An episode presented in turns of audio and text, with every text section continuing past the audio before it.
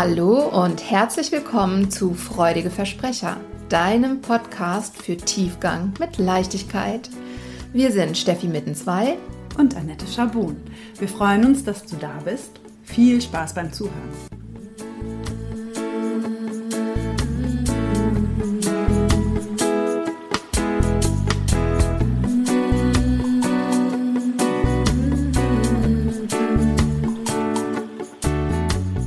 Hallo, hallo, ihr Lieben, zu einer neuen Folge. Hallöchen. Und diesmal winken wir nicht. Wir haben uns nach unserer letzten Folge königlich amüsiert, weil wir zum Abschied immer winken, aber uns ja keiner sieht. Aber ihr fühlt euch hoffentlich auch sprachlich herzlich begrüßt. Ja, und bewunken. Hello. Ja. Jetzt winke ich doch. Hi. Ja, wir haben heute, wir haben ja beim letzten Mal unser neues Format Freudige Versprecher beziehungsweise eröffnet mhm. und äh, zum Ende aufgerufen, schickt, äh, schickt uns eure Fragen. Und zumindest eine Hörerin, es waren noch ein paar mehr, aber wir fangen mal heute mit mhm. einer Hörerin-Frage an, hat eine super passende Frage, für, also die jetzt für uns für den Einstieg super passt, adressiert. Und da ging es um das Thema wir brauchen als Paar Hilfe. Mein Partner will aber nicht in Therapie. Was mhm. kann ich machen? Eine ganz untypische Frage. Total untypisch. Ich glaube, wir werden auch bei der Gelegenheit mal bei Insta einen kleinen Check machen. Ähm, hm. Wer kennt's? Wer kennt's auch? Ja. Ja. Mhm, also daher danke dir sehr für diese Frage. Wir haben uns äh, wie zwei Königinnen darüber gefreut und werden heute gerne mal unseren Senf dazugeben. Mhm. Ja.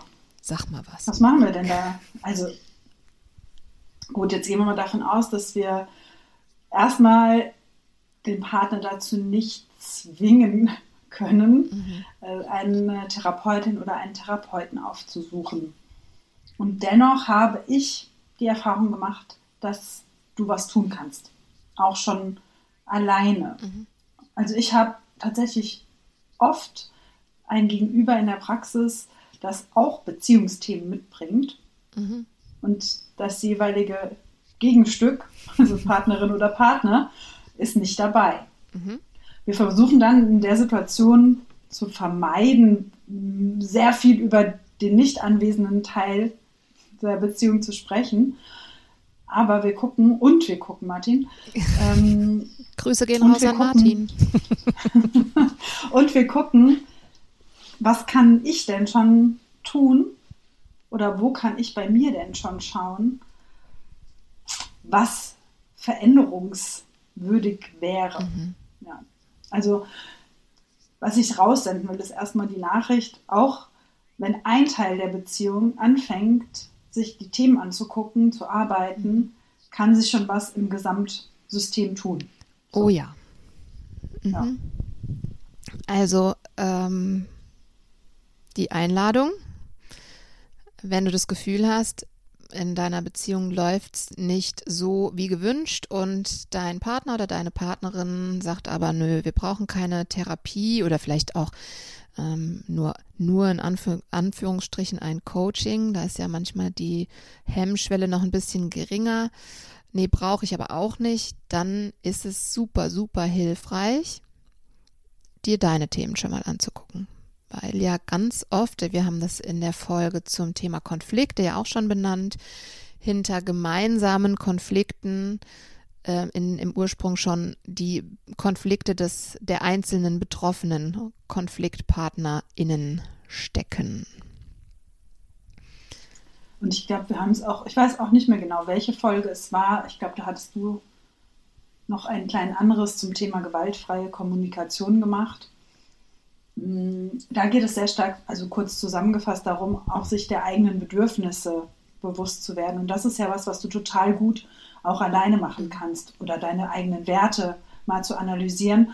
Und ich habe damit die Erfahrung gemacht, dass du, dass du dann oft realisierst, ach, das ist genau das, wo ich immer getriggert bin, wenn meine Partnerin, mein Partner das und das macht. Das kratzt an dem Bedürfnis, da ist dieser Wert verletzt. Und natürlich ist es total hilfreich für dich, das klar zu haben und zu wissen, was ist denn mein Wertesetup, welche grundsätzlichen Bedürfnisse sind vielleicht gerade ähm, noch nicht so erfüllt, wie ich mir das wünschen würde und wo geraten wir da aneinander. Mhm. Ja. Und teilweise, das haben wir, glaube ich, sogar in zwei Folgen auch schon besprochen, teilweise hilft es ähm, oder reicht es schon, eine Klarheit über die eigenen Bedürfnisse und die eigenen Werte zu bekommen, ähm, weil du dich dadurch nochmal klarer abgrenzen kannst, für dich eine klare Grenze innerlich finden kannst. Genau, in dem, ne, in dem Zusammenhang hatten wir es schon mal besprochen, in, äh, in der Folge Grenzen setzen und halten. Ähm, und das kann schon da, dazu führen, dass ähm, dein Gegenüber eben diese Grenze auch respektiert, weil er oder sie sie plötzlich klar sehen kann. Und das ist in der Beziehung vielleicht diese Form von Grenzverletzung oder Bedürfnisverletzung ähm, oder das Ignorieren von Bedürfnissen so gar nicht mehr gibt. Das wäre schon mal ein Aspekt ist ein Aspekt. Mhm. Und wenn ich sozusagen nur einen Teil der Beziehung bei mir in der Praxis sitzen habe, ermutige ich den oder die dennoch, mh, hm, verstärkt in Kommunikation zu gehen. Also das hört sich dann, ja, es ist einfach der Schlüssel, mhm. Um diese Themen aufzulösen. Absolut. Du kannst es auch in dich reinfressen und immer passiv-aggressiv äh, reagieren und gleichzeitig haben wir auch wirklich in der Folge zu Konflikte, ähm, Grenzen setzen schon drüber gesprochen, wird es das auf Dauer nicht lösen und zieht auch dir Energie ab. Also es ist auch in deinem eigenen Interesse, das nach draußen zu bringen und versuchen, Worte dafür zu finden. Und das kannst du natürlich auch erstmal, sagen wir, in Einzelarbeit tun. Mhm. Ja, da können wir das auch mal vorbereitend üben, simulieren, was sind so typische Reaktionsmuster, wie kann man die vielleicht umgehen, was ist denn eigentlich mein Anteil daran, das ist auch immer eine ganz interessante Frage.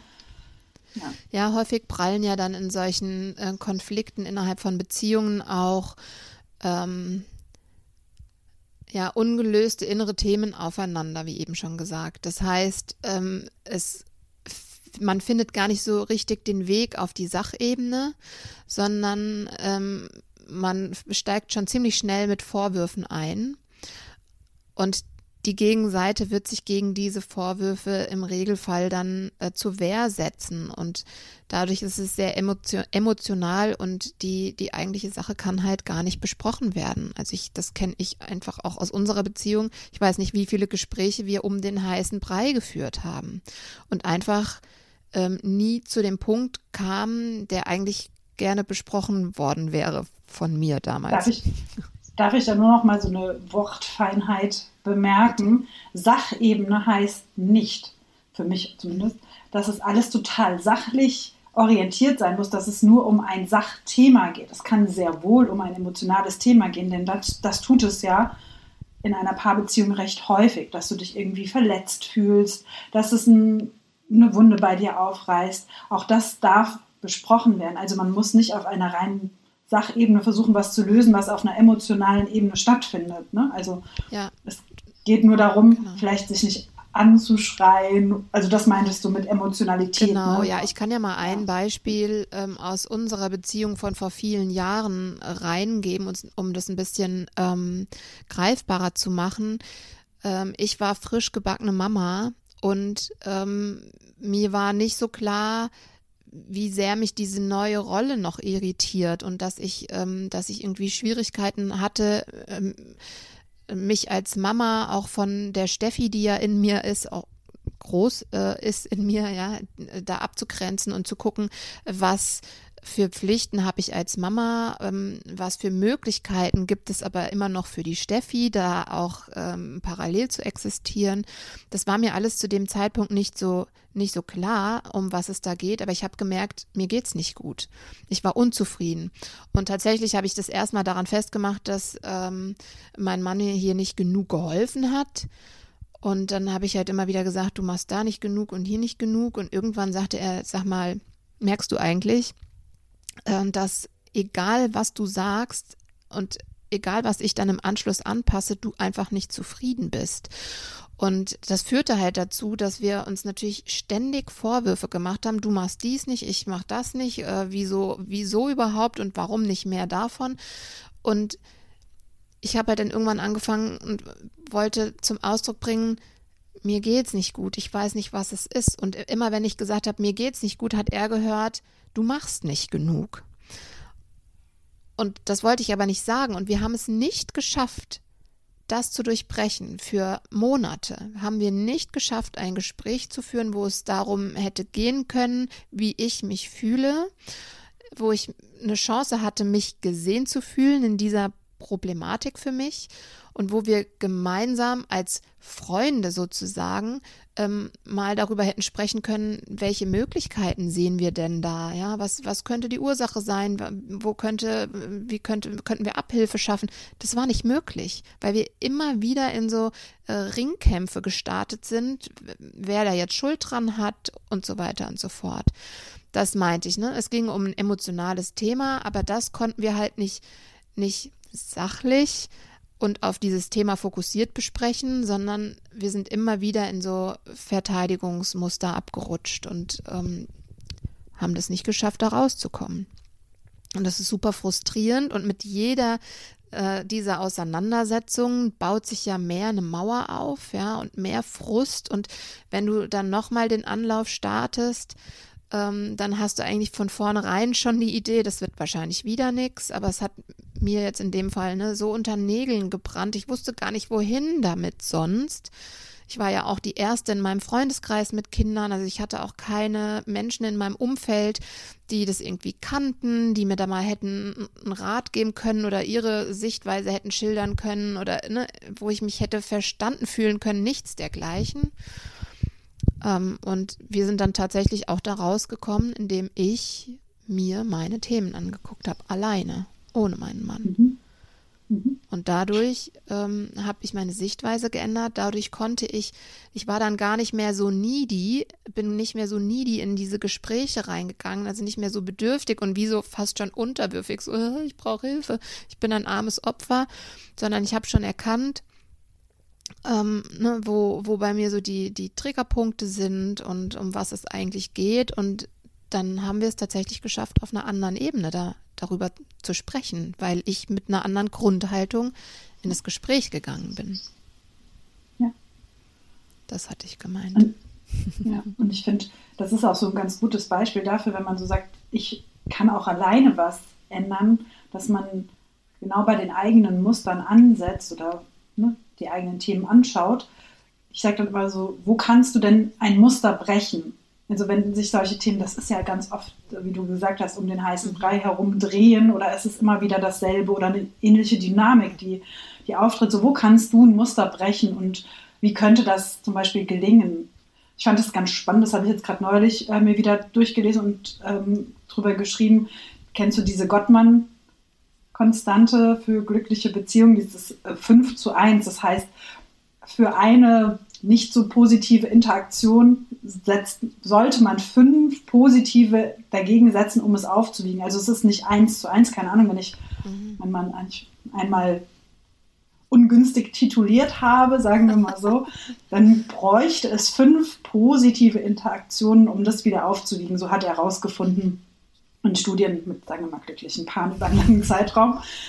Ne, so positive Interaktionen wie Wertschätzung zeigen, Dankbarkeit mhm. zeigen ähm, und vielleicht mal ein Geschenk mitbringen, was immer angemessen ist. Aber dann habe ich auch so gemerkt, ja, das ist ganz schön, ich finde, es klingt erstmal ganz schön viel, was man denn dann entgegensetzen muss. Und da habe ich dann auch so für mich abgeleitet, ja, und dann diese Haltung, wie du es auch beschrieben hast, wir beide als Team gegen das Problem oder nennen wir mal gegen, gegen das, was uns gerade belastet, ist eigentlich eine coole Haltung, um auch ähm, voranzukommen. Mhm. Ja. ja. Ja, und äh, ich finde das eine, eine schöne Regel, diese 5 zu 1 Regel. Aber je größer der Konflikt wird, desto schwieriger ist es ja auch, sich zu überwinden, dem anderen was Gutes zu tun. Ja, da, also da, ich erlebe hier Paare, da, äh, da denke ich mir, hu, Heidewitzka, ja, da sind schon so verhärtete Fronten ähm, eigentlich völlig unbegründet sozusagen. Ja, die, die, die Ursache ist keine große, sondern das sind dann das einfach die, die Dauer, die es macht und immer wieder diese frustrierenden Erlebnisse, ähm, nicht zum Punkt zu kommen, der eigentlich besprochen werden will, spürt man ja, ja, dass das, dass man aus einem aus einem schon wieder nervigen Streitgespräch rausgeht und es hat sich eigentlich nichts geändert. Es gab keinen Aha-Moment, sondern wieder nur Frust. Und da, da rauszukommen, das ist ähm, nicht so einfach, aber möglich. Auf jeden Fall möglich. Was ich auch einen ganz guten, so für zu Hause Tipp noch, ne, weil wir ja auch so ein bisschen, was, was kann sie denn jetzt mhm. Tun, wenn du bemerkst, dass wieder so ein Streitgespräch sich wiederholt oder ihr in so ein ungünstiges Streitmuster geratet, dann kannst du vielleicht mal so mit deinem Mann oder Partner weiß nicht, ob ihr verheiratet seid, aber ist ja auch egal, einen Stopp vereinbaren. Ne? Also wenn ihr das schafft, dass ihr sagt, okay, wenn wir merken, wir mauern gerade beide oder ziehen uns zurück und es gibt nur noch Affronts, dass ihr sagt, wir machen mal einen kurzen Stopp, treffen uns später wieder, keine Ahnung, vereinbarten Zeitraum. Jeder geht mal eine Stunde um den Block, wir treffen uns später wieder und jeder überlegt mal für sich so, hm, was ist gerade passiert, was war mein Anteil daran, was bin ich bereit einzubringen, damit wir das lösen können. Und ich glaube, wenn man sich dann wieder trifft, ähm, ja, dann ist es schon ein anderes Miteinander. Mhm. Hypothese und auch schon selbst erprobt. Mhm. Ich kannte mal ein Paar, äh, die hatten so eine Plastikclownsnase.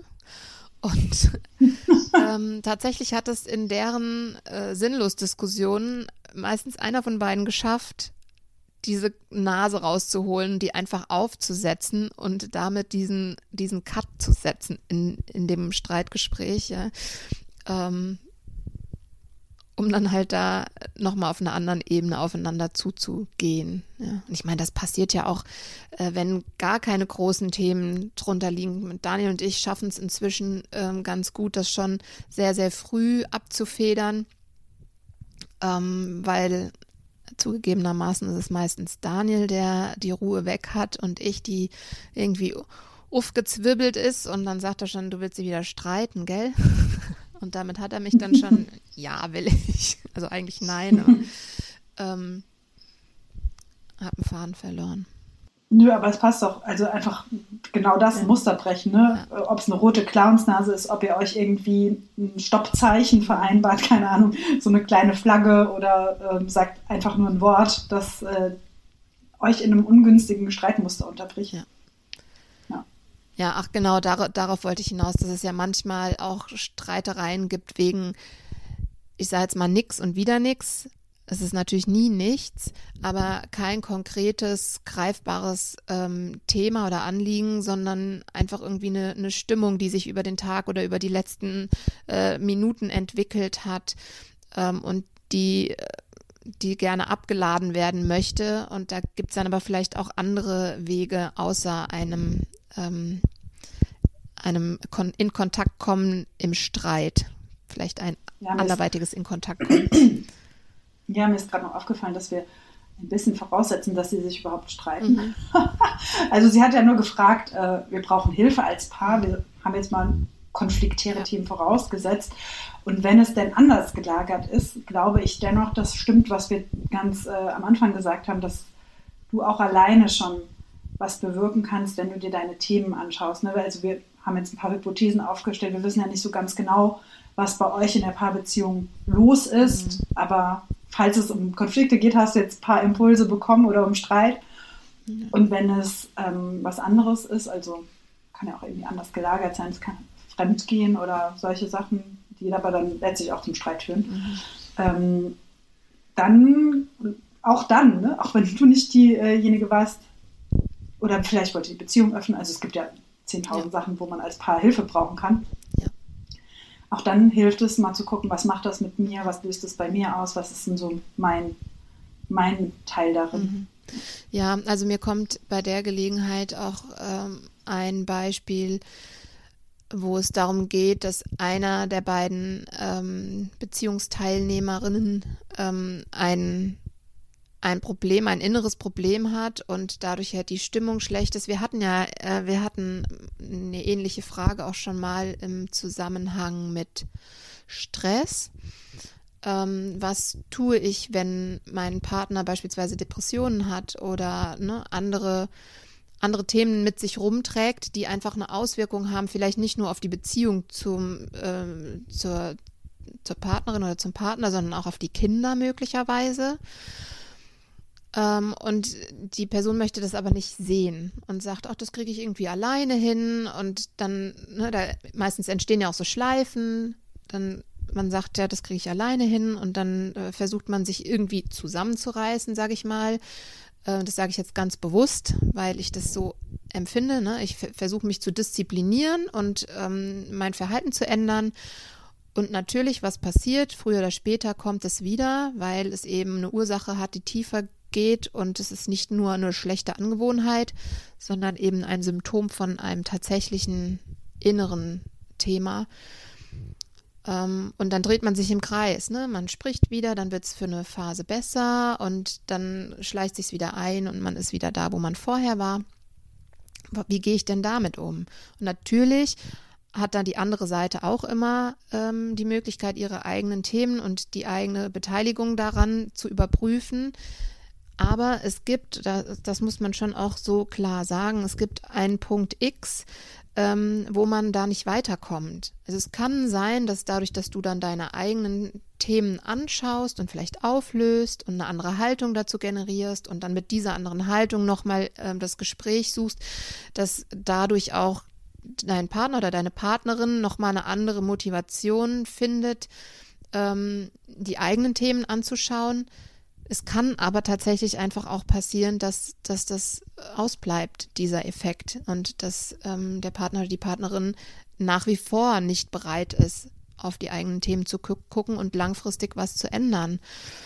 Ähm, und dann hast du aber hoffentlich für dich bis dahin die Klarheit gewonnen, wo deine eigene Grenze liegt, was das angeht. Ja, und so traurig das ist, aber ähm, manchmal ist ein Ende ein neuer Anfang sozusagen, ja, weil man kann einfach niemanden zu seinem Glück zwingen. Das ist, das ist so, dass ähm, ich habe ja früher sehr stark die Ambition gehabt, Menschen zu retten. Und wenn ich gesehen habe, dass äh, jemand irgendwo ein Problem hatte, dann wollte ich den äh, eigentlich am liebsten immer dorthin tragen, wo ich sicher wusste, dass das Problem gelöst werden kann. Aber nicht jeder möchte das. Das ähm, musste ich lernen. Ähm, und das müssen wir einfach auch akzeptieren. So weh das tut, vielleicht das mit anzusehen, dass der andere sich nicht helfen lässt und dass es äh, ihm oder ihr halt äh, gleichbleibend schlecht geht oder vielleicht auch noch schlechter. Manchmal ist da das, was wir tun können, tatsächlich zu sagen, okay, gut, dann geh du diesen Weg alleine. Ich möchte das nicht mehr. Und vielleicht ist das dann letzten Endes auch der, die Initialzündung, dass äh, die, die andere ähm, Partei sagt, okay, gut, jetzt habe ich es verstanden. So geht es nicht weiter. Jetzt wurde ich verlassen jetzt gucke ich drauf. Was aber auch nicht die Idee sein sollte für eine Trennung, wohlgemerkt. Ja? Also du solltest dich nicht trennen mit der Idee, dann rafft die andere Person das vielleicht, sondern nur, wenn du für dich sagst, hier ist meine Grenze erreicht. Weil ansonsten ist es Manipulation, finde ich, keinen feinen Zug. ja, nicht zielführend auch. Ja, absolut. So, ich glaube, jetzt hast du ein paar Impulse bekommen und die anderen, die zugehört haben und eventuell auch dieses Thema schon mal hatten, ähm, auch. Mhm. Ja. ja. Und auch nochmal, wir haben zwar noch ein paar Fragen in der Pipeline, die wir auch nach und nach abarbeiten werden oder behandeln werden. Das ist ja hier keine Arbeit, nicht wahr? nee. ähm, aber wenn dir noch was einfällt, Schick's uns gerne rüber. Wir freuen uns über all eure Themen und Fragen und Anregungen. Wir freuen uns und habt einen wunderbaren Tag. Und lasst uns gerne, falls ihr es noch nicht getan habt, äh, ein bisschen Liebe in Form von einer ja. super tollen 5-Sterne-Bewertung da, wenn ihr das fühlt. ja, da freuen wir uns noch mehr. Genau. Ja, aber habt einen schönen Tag. Wünsche ich euch auch. Ja. Und dir auch, liebe Annette. Dir auch. Mua, ciao. Bis dann. Ciao.